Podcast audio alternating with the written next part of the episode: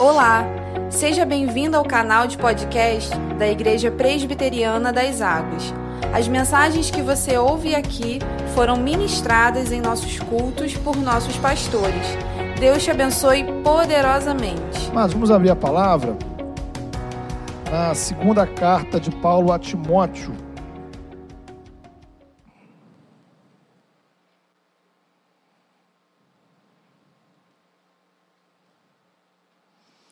Segunda carta de Paulo a Timóteo, nós vamos ler no capítulo 1.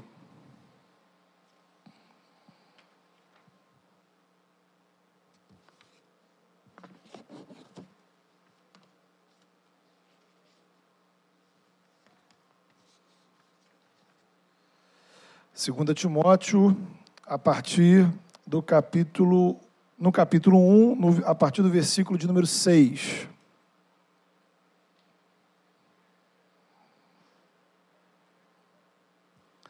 A palavra de Deus nos diz assim: Por essa razão, pois, te admoesto que reavives o dom de Deus que há em ti pela imposição das minhas mãos.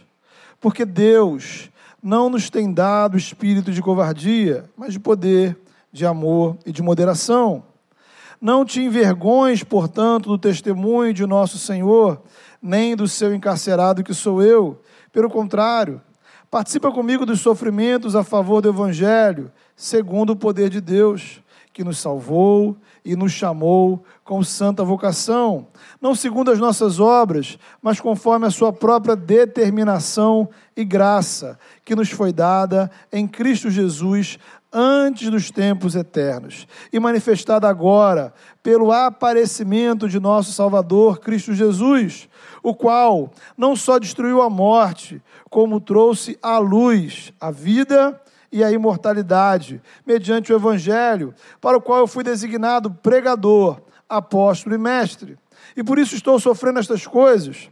Todavia, não me envergonho, porque sei em quem tenho crido estou certo de que Ele é poderoso para guardar o meu depósito até aquele dia. Mantém o padrão das suas palavras que de mim ouviste, com fé e com amor que está em Cristo Jesus.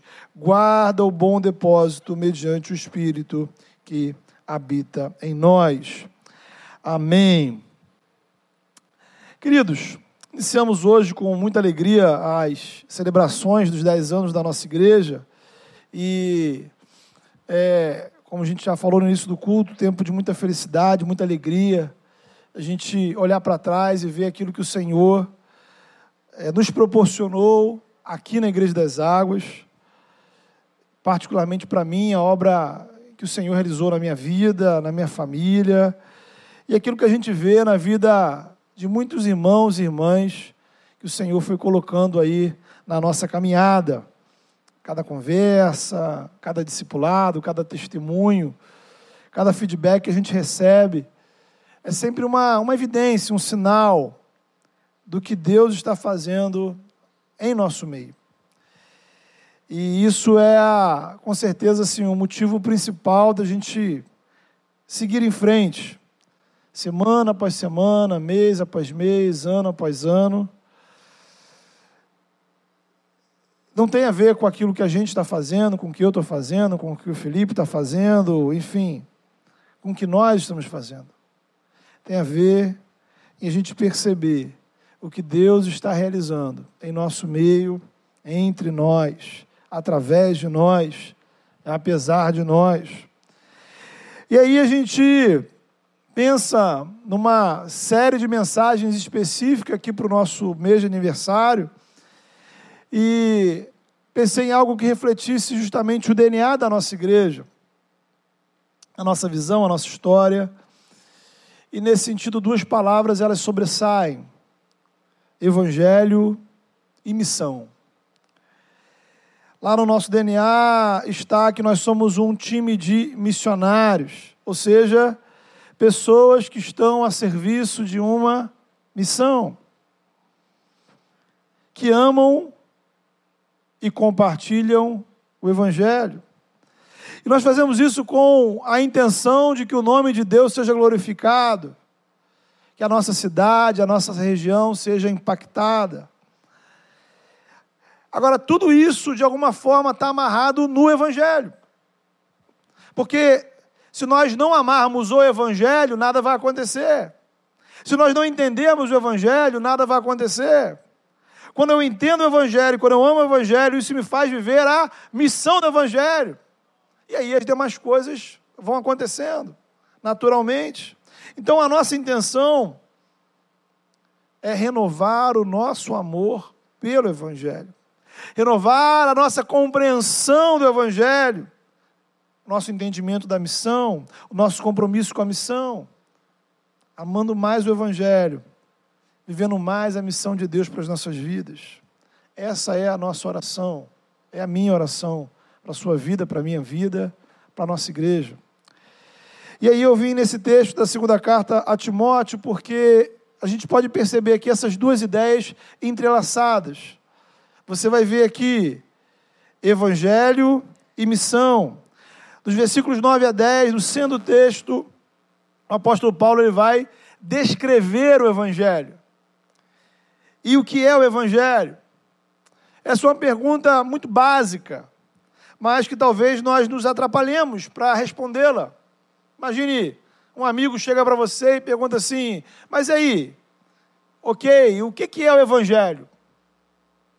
que, que você diria?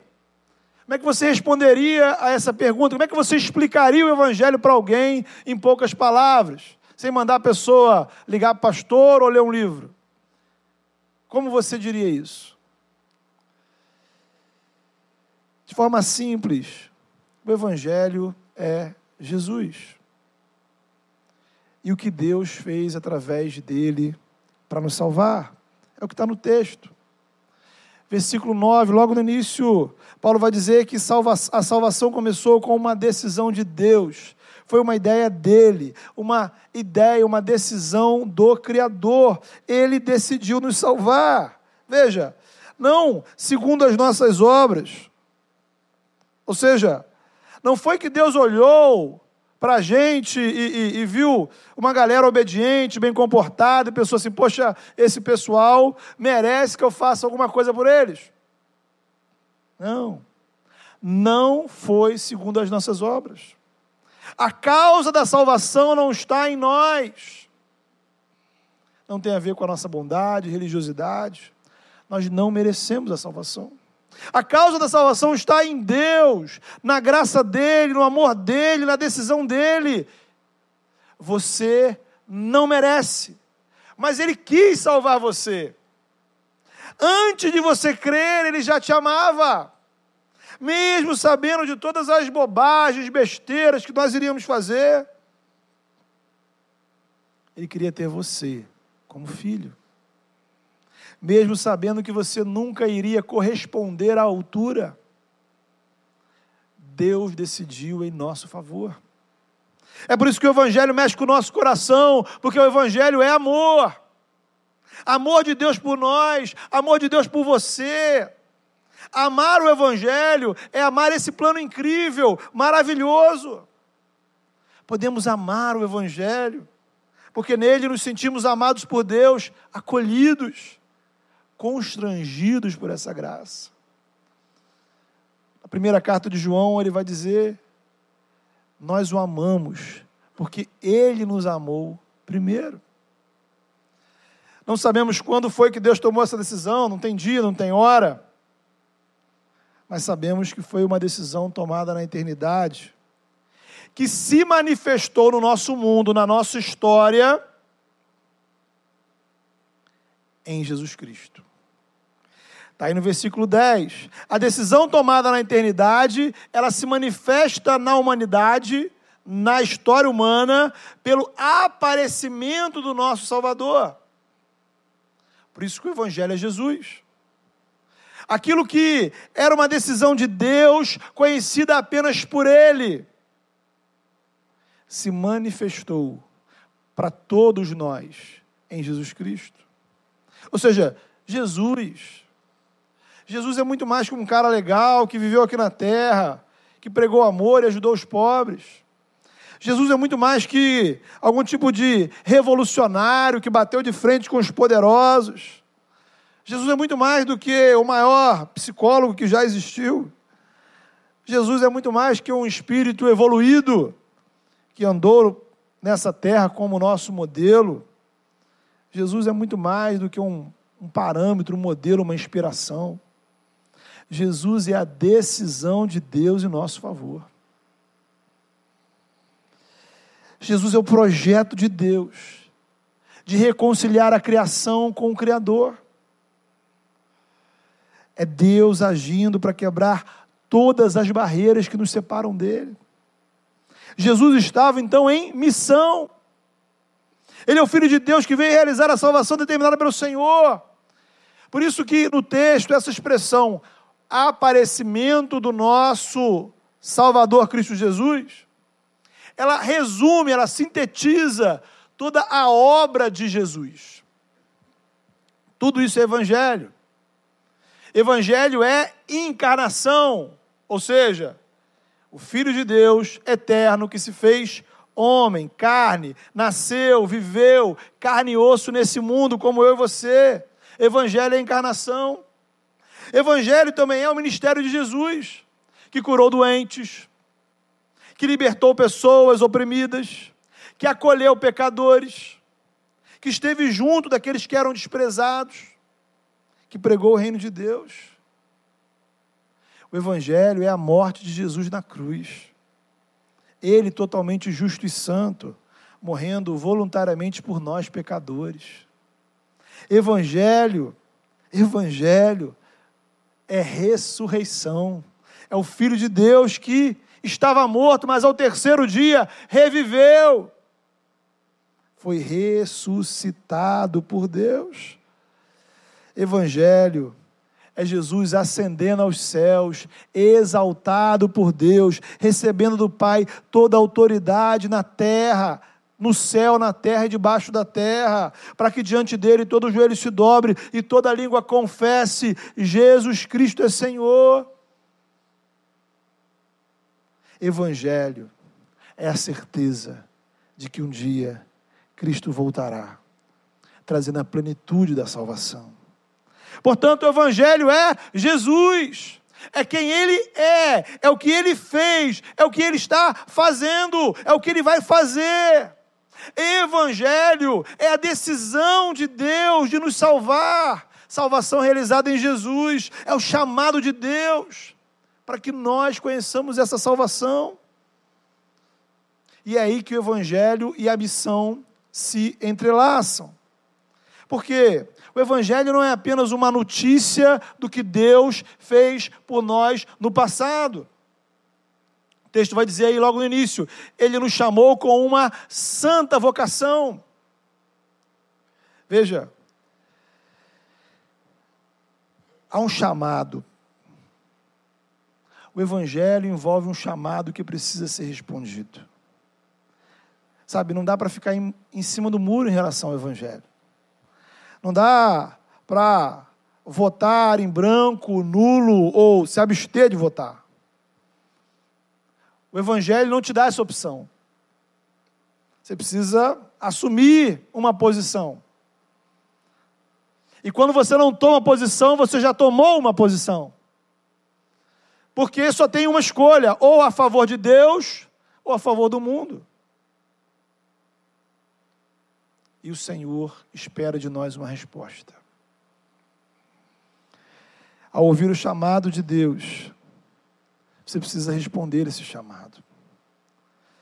Isso também faz parte do projeto de Deus para a sua salvação. Ele resolveu salvar você, ele enviou o filho dele, ele nos amou de tal maneira que permitiu a morte do filho dele na cruz para que nós tenhamos vida, vida em abundância, vida eterna. E aí Jesus envia os discípulos para contarem para outras pessoas, para os povos, para as nações, a graça revelada em Jesus. E aí Deus derrama o Espírito Santo sobre estes discípulos, para que eles tenham a capacidade espiritual de cumprir essa missão. E aí ele inspirou essa palavra para que você, eu, tivéssemos conhecimento em qualquer lugar do mundo sobre essa história. Ler e conhecer o seu amor. E é por isso que nós estamos aqui como igreja. Qualquer igreja que pretenda ser cristã, ela tem a sua origem, a sua causa, a sua razão de ser no Evangelho.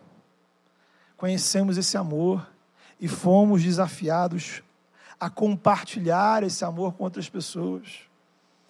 Paulo vai perguntar lá em Romanos: como as pessoas crerão naquele de quem nada ouviram? Ou seja, você precisa ouvir para crer, você precisa ouvir para conhecer. Mas aí ele vai perguntar de novo: mas como ouvirão se não há quem pregue?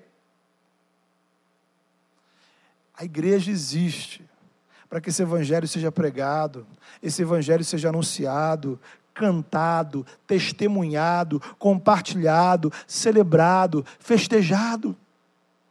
Tudo que fazemos como igreja, irmãos, tem a ver com o Evangelho. Nos reunimos aos domingos para cultuar, porque o nosso Salvador ressuscitou domingo. As músicas que cantamos celebram o amor dele. Oramos, porque reconhecemos ele como nosso Pai. Temos acesso a ele através de Jesus. Ministramos a palavra para relembrarmos, para conhecermos cada vez mais esse amor. Na ceia, vamos celebrar o Evangelho, vamos comer e beber o Evangelho, nos alimentando da graça por meio da ação do Espírito, lembrando o que Cristo fez por nós e quem nós nos tornamos em Cristo. Nos dízimos e ofertas, damos a nossa resposta de gratidão a esse amor que nos alcançou, como forma de sustentar a igreja, que é o corpo de Cristo, a nossa casa espiritual. Testemunhamos que o nosso dinheiro também está a serviço do Evangelho e da missão. Então, queridos, esse é o nosso sonho como igreja. Sermos uma comunidade que reflita o Evangelho que testemunhe o Evangelho em tudo que faça. O propósito da igreja não é refletir o pastor, ou quem quer que seja. A intenção não é criar uma marca ou, uma, ou mais uma instituição religiosa. Nosso projeto é sermos um instrumento eficaz, eficaz na causa do Evangelho. É ser um espaço onde as pessoas ouçam apenas o som do Evangelho onde as pessoas compartilham o Evangelho umas com as outras. Um lugar onde a nossa agenda de oração ela vá além dos nossos problemas pessoais e das bênçãos que queremos receber. Oramos intercedemos para que o Senhor nos dê aprofundamento espiritual no Evangelho. Isso envolve cada time, cada ministério, cada serviço que fazemos como igreja, irmãos. Veja, de cada tarefa, né, seja a mais simples, a mais complexa, ela precisa estar a serviço da missão.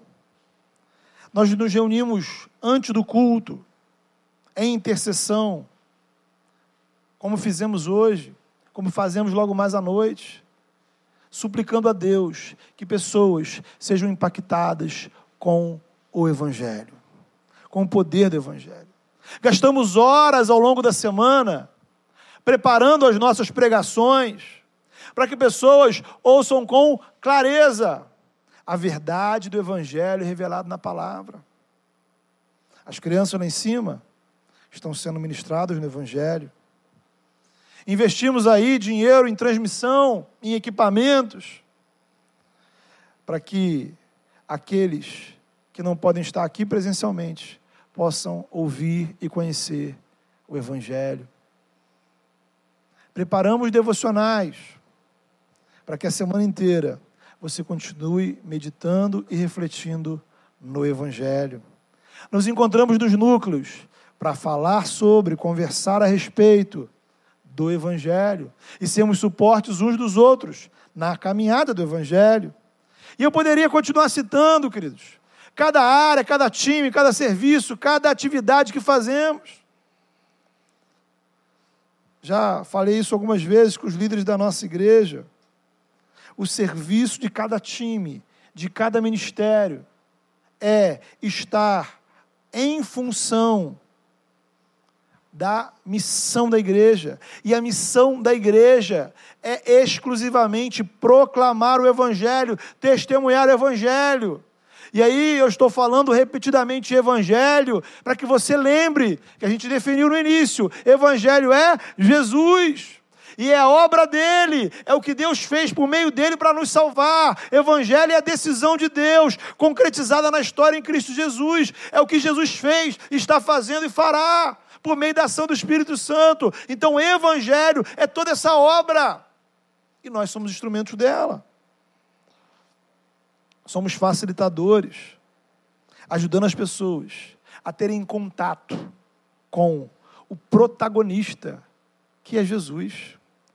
Somos instrumentos para que as pessoas experimentem, conheçam esse amor. Veja bem, nós não estamos aqui para fazer o que gostamos. Nós não construímos a igreja baseada em preferências pessoais. Não é sobre o que eu gosto de fazer. Estamos a serviço da missão do Evangelho.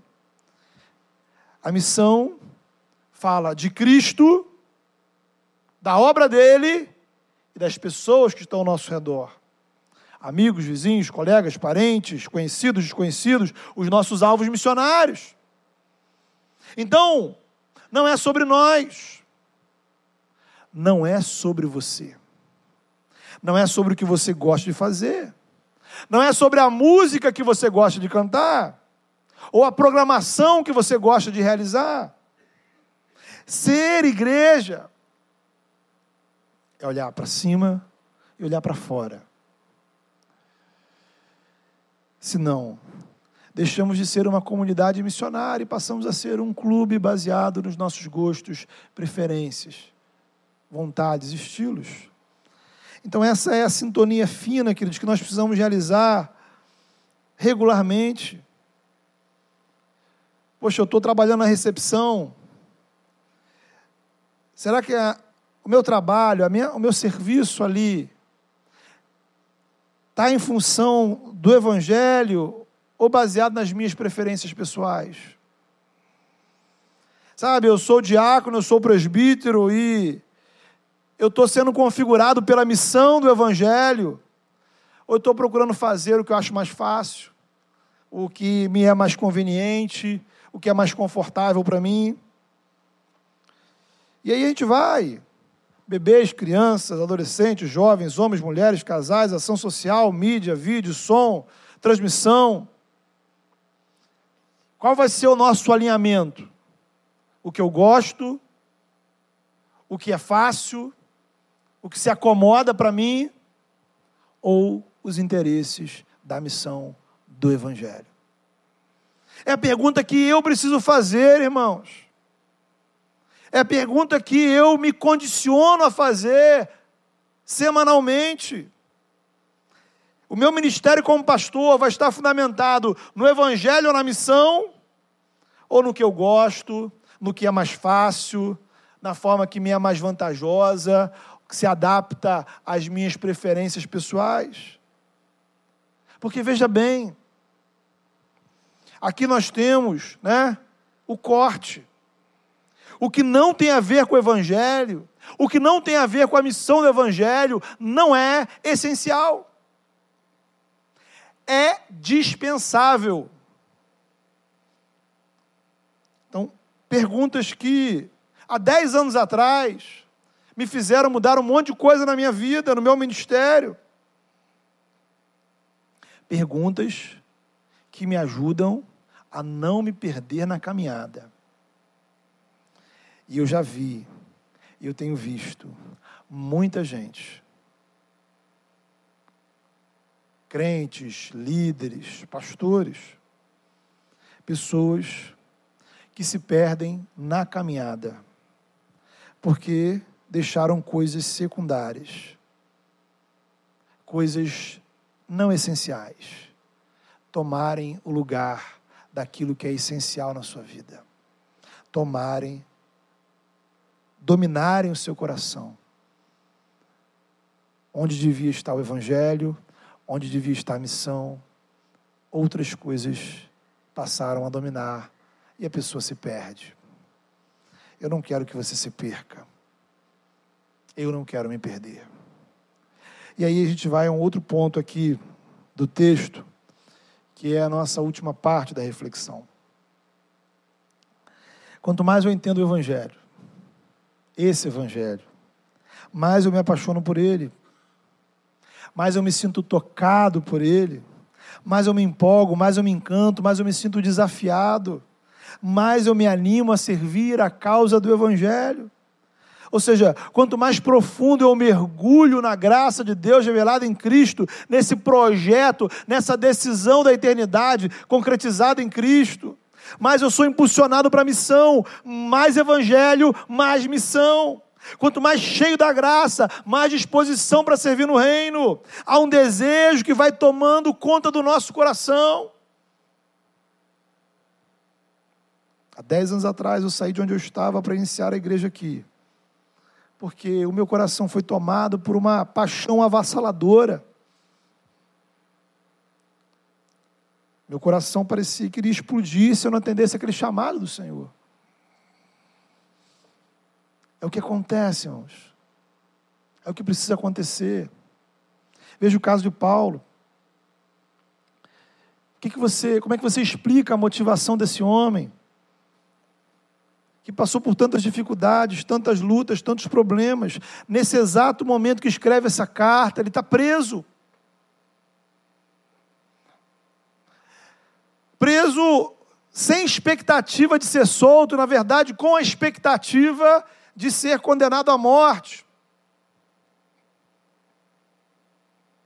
E ele responde para a gente: porque eu sei em quem tenho crido. Então, a fé no Evangelho, ela me impulsiona a seguir em frente, a despeito das dificuldades, a despeito das circunstâncias, ela me dá a direção. Não importa o que aconteça ao meu redor, o mundo pode cair, mas eu sei em quem tenho crido. E aí eu vou em frente.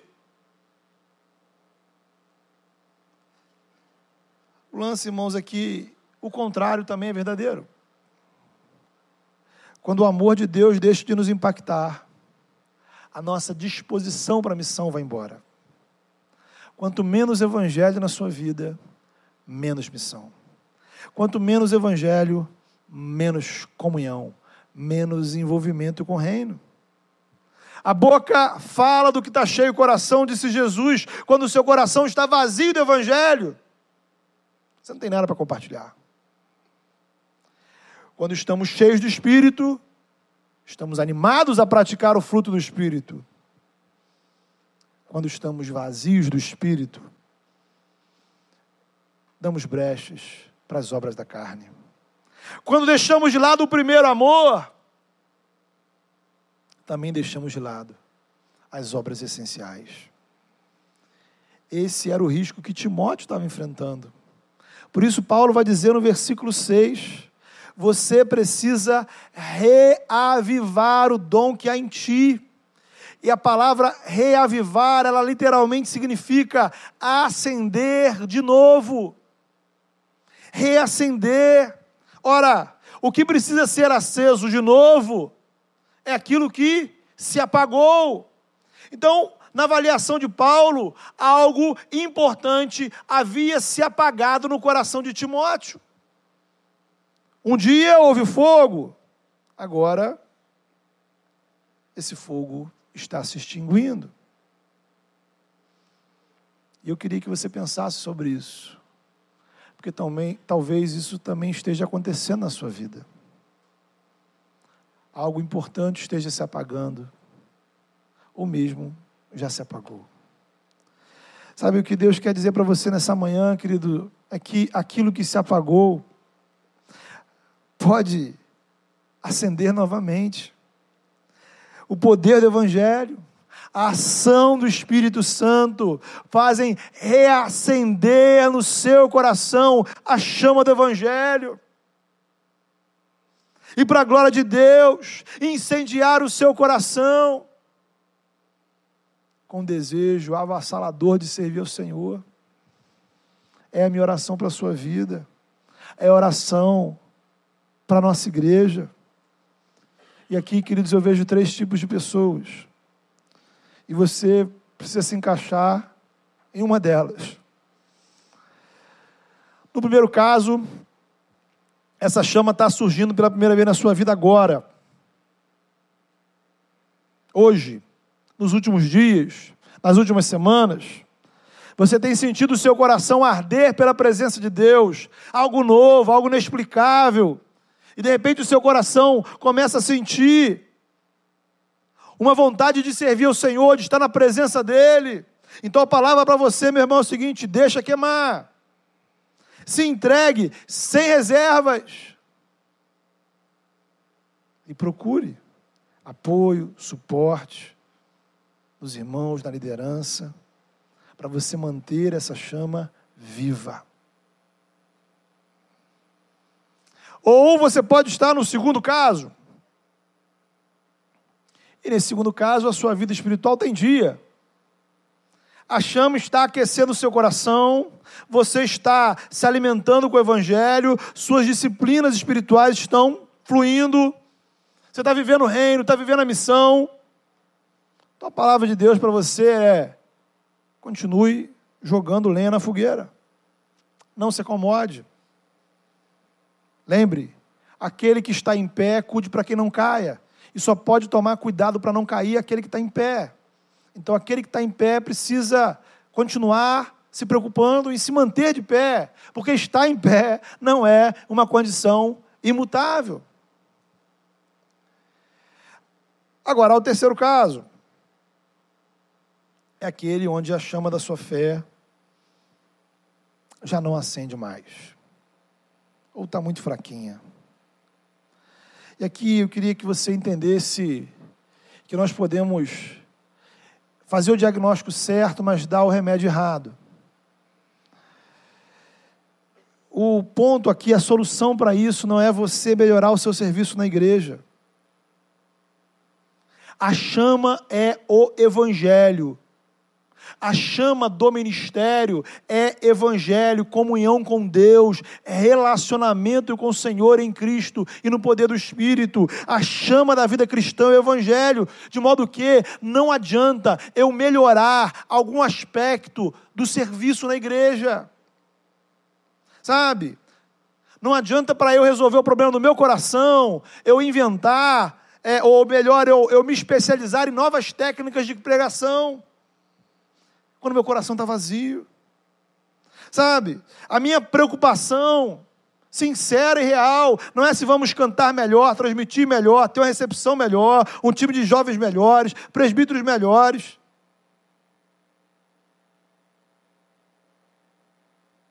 Isso é absolutamente secundário. Absolutamente secundário. Se o seu coração não estiver pegando fogo com o Evangelho, o seu melhor serviço sempre vai ser dispensável, desnecessário. Precisamos fazer o diagnóstico certo e tomar o remédio correto. O chamado de Deus para a sua vida é você se alimentar mais da graça de Deus. Você precisa investir em comunhão com Deus. Adoração, oração, meditação na palavra, ouvir mais o Evangelho, conversar mais sobre o Evangelho, falar mais sobre o Evangelho, jogar lenha no seu coração. Porque aí, quando o meu coração estiver ardendo da presença de Deus, as preocupações em melhorar o meu serviço, elas serão naturais, elas decorrem disso. Mas o inverso, não. Um coração vazio. Um coração vazio não cumpre adequadamente a missão. O papel do Espírito Santo é alimentar a chama. O seu papel é jogar lenha. Veja que interessante, né? O seu papel é só jogar a lenha. Você não faz o milagre. Quem faz o fogo queimar é o Senhor. Quem faz o fogo queimar é o poder do Espírito em nós. Quem faz o calor da presença de Deus ser sentido em nós é o agir do Espírito. Agora, o seu papel é jogar lenha. Não se trata de você orar muito, orar pouco, orar bem, orar mal. Se trata de você investir em oração, adoração, louvor, comunhão, busca, busca, busca. Acredite, Deus vai agir no seu coração. O Senhor diz: buscai e me encontrareis. Quem me busca, encontra. Sabe, não tem um negócio assim, ah, se você buscar bem, se você procurar bem, se você tiver aí um manual, né, for um especialista em busca, você vai me encontrar. Não. Basta buscar que você vai encontrar, basta investir que você vai receber. O Espírito que recebemos, queridos, não traz covardia, diz o texto. Ele traz poder, ele traz amor, ele traz moderação. A nossa oração é que você esteja em chamas, que a nossa igreja esteja em chamas chamas do Evangelho para viver a missão de Deus para as nossas vidas. Vamos orar por isso. Feche seus olhos. Coloque a sua vida diante do Senhor. E falamos aqui de algumas situações importantes. E você pode estar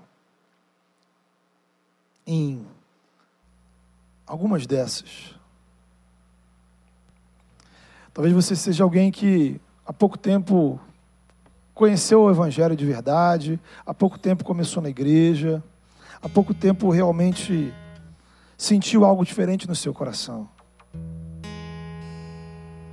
E você se sente animado, você se sente empolgado, você se sente estimulado. Segue em frente. Não desista. Se cuide. Mantenha essa chama firme. Procure apoio de pessoas. Não ande sozinho. Pessoas vão te ajudar, irmãos vão te ajudar, a igreja vai te ajudar, líderes vão te ajudar a cuidar disso que o Senhor tem colocado na sua vida. Talvez você já esteja na caminhada há algum tempo, Talvez você sinta que a sua vida espiritual está bacana, está legal. Não descuide, não se acomode. Ou talvez você, como Timóteo, por algum motivo foi deixando algumas coisas na sua caminhada. Há muitas coisas, irmãos. A gente fica cansado, a gente fica frustrado, a gente comete pecados, a gente enfrenta lutas na vida, nosso emocional varia. Muitas coisas podem contribuir para que essa chama vá diminuindo. Na minha vida acontece isso. E o que eu aprendi na caminhada é que não há como eu impedir que coisas aconteçam ao meu redor para diminuir essa chama. Eu não controlo as circunstâncias adversas.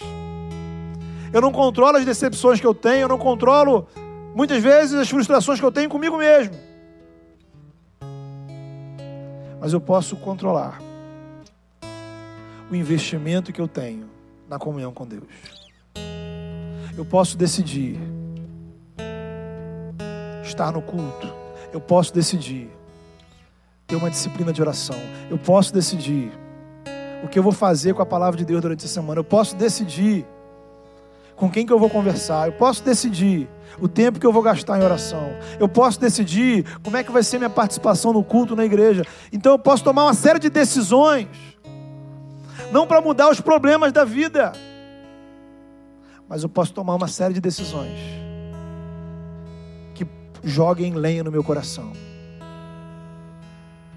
E o restante ele fará. A palavra de Deus era muito clara sobre isso. Entrega o teu caminho ao Senhor. Confia nele. E o mais? Quanta coisa pode existir nesse o mais, né? Quanta coisa. Mas o mais ele fará. Eu não sei o que ele vai fazer. Eu não posso dizer o que ele vai fazer. Mas nós podemos crer, confiar e ter certeza que ele vai fazer o que ele prometeu fazer. Fale com o Senhor.